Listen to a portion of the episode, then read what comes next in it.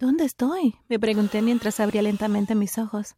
Me balanceaba ligeramente hacia adelante y atrás dentro de un pequeño bote de madera. Sentí una sensación de malestar en el estómago. Me di cuenta de dónde estaba. Estaba en medio del océano. Hola, mi nombre es Amber. Antes de que continúe con mi historia, por favor dale el botón me gusta y suscríbete a nuestro increíble canal.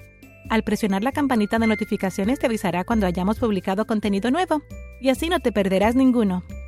Lo último que escuché antes de desmayarme de nuevo fue el sonido de las hélices de un helicóptero que estaba volando encima de mí.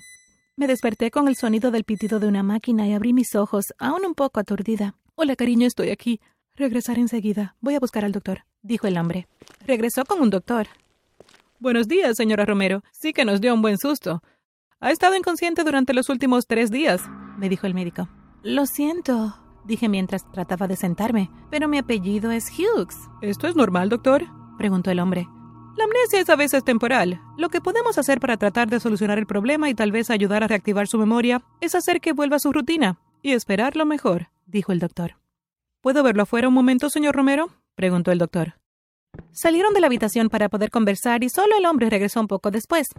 Espero que no creas que me voy a ir contigo cuando salga de aquí, señor Romero, le dije. Tranquila, puedes llamarme David, dijo él.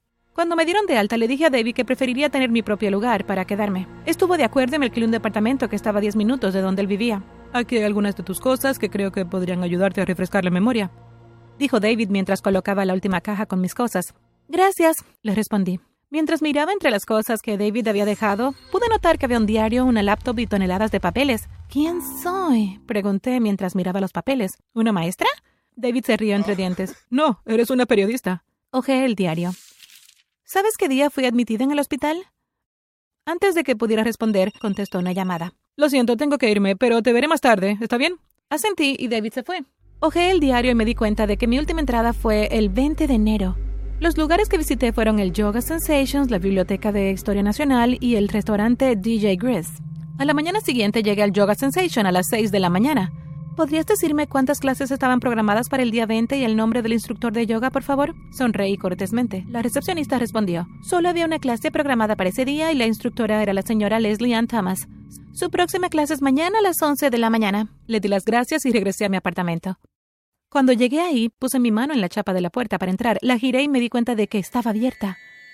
Abrí lentamente la puerta, coloqué mi bolso de la mano en el suelo, me mantuve agachada y me moví sigilosamente por el apartamento en busca del intruso. Me asomé a través de la puerta abierta de mi dormitorio. Ahí estaba él, en mi habitación, revisando las cosas de mis cajones. Llevaba una gorra y me daba la espalda. Para mi sorpresa, fue muy fácil derribarlo. Me agaché en el suelo y pasé una pierna por debajo de la suya. Cuando el intruso tropezó, se pegó en la cabeza contra el tocador antes de caer en el piso. Era David. ¿Qué haces revisando entre mis cosas? Le pregunté mientras lo ayudaba a ponerse de pie. Lo observé mientras se frotaba el hombro con el que había golpeado el suelo. Luego se quitó la gorra y se tocó la cabeza donde se había pegado con el tocador. Ya se le estaba empezando a formar un bulto. Déjame traerte un poco de hielo, dije mientras corría a la cocina. Conseguí rápidamente el hielo y se lo di a David. Entonces, ¿me vas a decir por qué estás aquí? Le pregunté con los brazos cruzados. Traje algunas de tus cosas y las estaba desempacando dijo David mientras señalaba la maleta que estaba abierta en la cama y continuó. Si hubiera sabido que me ibas a provocar una conmoción cerebral, me habría ido a trabajar y ya. Bueno, la próxima vez necesitas llamar antes de venir, le dije. ¿Cómo se suponía que ibas a ver que eras tú? Lo siento, no pensé eso para nada. Prometo llamar la próxima vez para que no me des una golpiza, ¿de acuerdo? David me sonrió y continuó. ¿Te gustaría cenar conmigo? Seguro, ¿por qué no? Una chica tiene que comer, ¿verdad? David asintió con la cabeza. Pasaré a recogerte a las siete, ¿ok? A las 7 pm, David me recogió en el apartamento y manejó hasta el restaurante.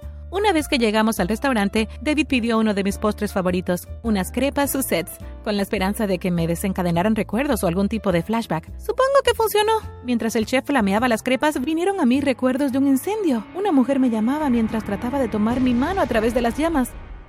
¡No! grité mientras me levantaba de mi silla, tirándola hacia atrás. ¿Amber? dijo David mientras se levantaba de su silla y me abrazaba. ¿Podemos irnos? Asintió y pidió la cuenta.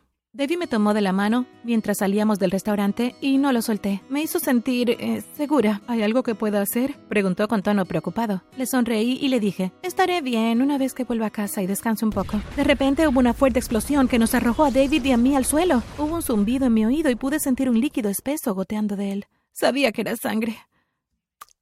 Amber, ¿estás bien? Preguntó David mientras se arrodillaba al lado mío.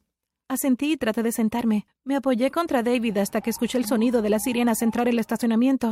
David y yo fuimos revisados por paramédicos. Teníamos algunos cortes y mayugaduras, pero fuera de eso estábamos bien. Fue entonces cuando me enteré de que David era un oficial de policía. Después de hablar con sus colegas, David insistió en que pasara la noche en su casa.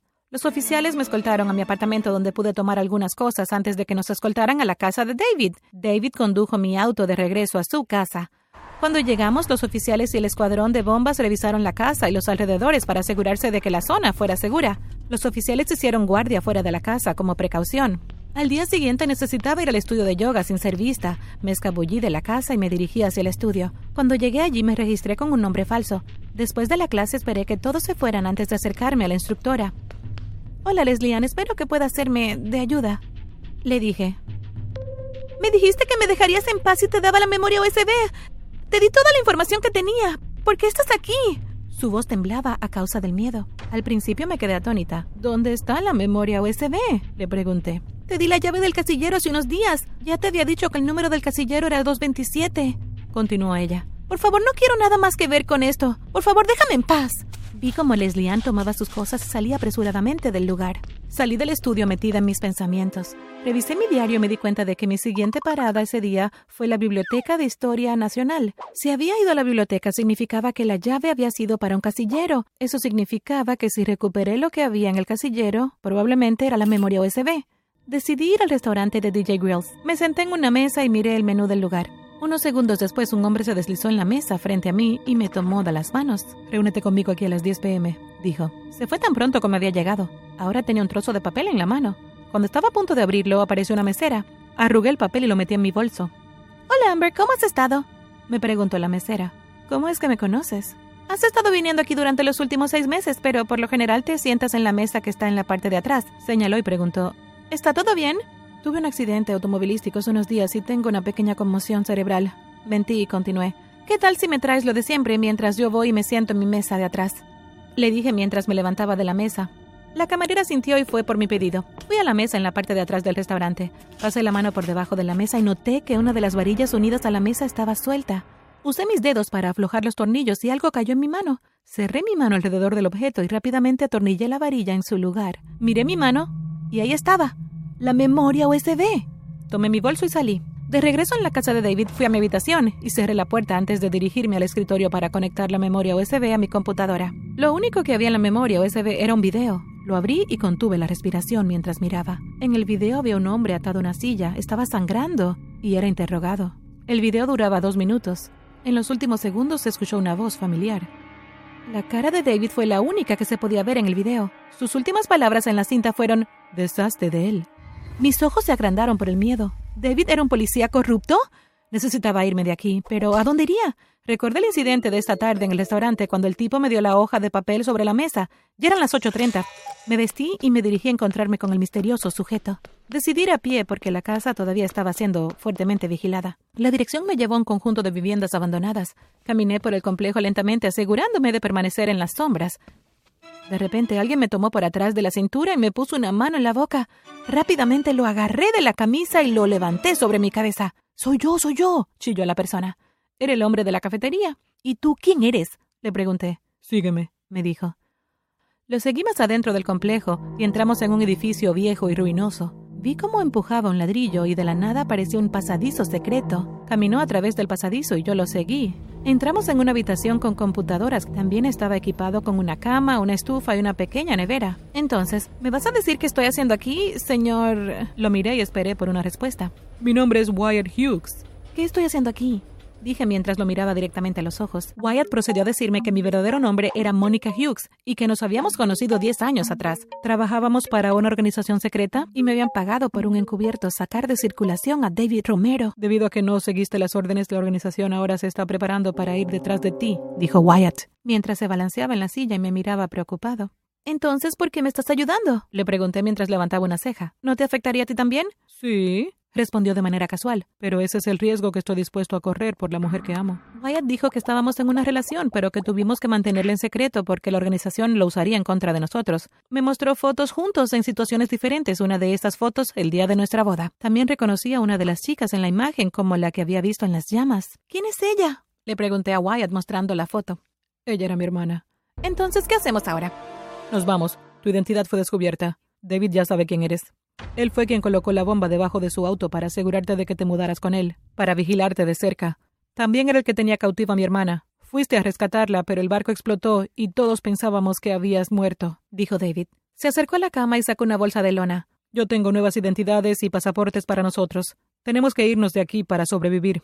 Antes de que pudiera responder, se disparó una alarma. Wyatt revisó las cámaras de seguridad. Tenemos que irnos. Ahora. Me tomó de la mano y corrimos por una ruta diferente a la que habíamos usado para entrar. Sube, dijo mientras nos acercábamos a una camioneta. Salté mientras Wyatt se sentaba detrás del volante. Condujimos sin ser descubiertos unos 10 minutos y luego vimos por el espejo retrovisor que dos autos nos seguían. Intentamos dejarlo atrás, pero no pudimos. Parecía que los coches se multiplicaban. ¡Wyatt, cuidado! grité. Había un gran charco de aceite a mitad del camino. Wyatt frenó de golpe, pero ya era demasiado tarde. Los neumáticos chirriaron y el coche se volcó varias veces antes de detenerse. Escuché voces e intenté mirar a Wyatt, pero estaba atrapado. Lo último que escuché fue Quémalo. Grité. Mi grito sonó por la pequeña habitación en la que estaba encerrada. Me ataron a una mesa y me conectaron a una variedad de máquinas, mientras dos personas conversaban detrás del vidrio. Esta vez obtuvimos más información de ella, dijo un asistente. ¿Le gustaría que volviéramos a ejecutar la simulación, señor? Sí, respondió Wyatt. Necesitamos averiguar qué más hay en esa memoria USB. Sería lo último que pasar un tiempo en la cárcel porque una periodista metió la nariz donde no debía. ¿Qué te pareció mi historia? Si este video llega a los 20.000 me gusta, publicaremos la segunda parte de esta historia.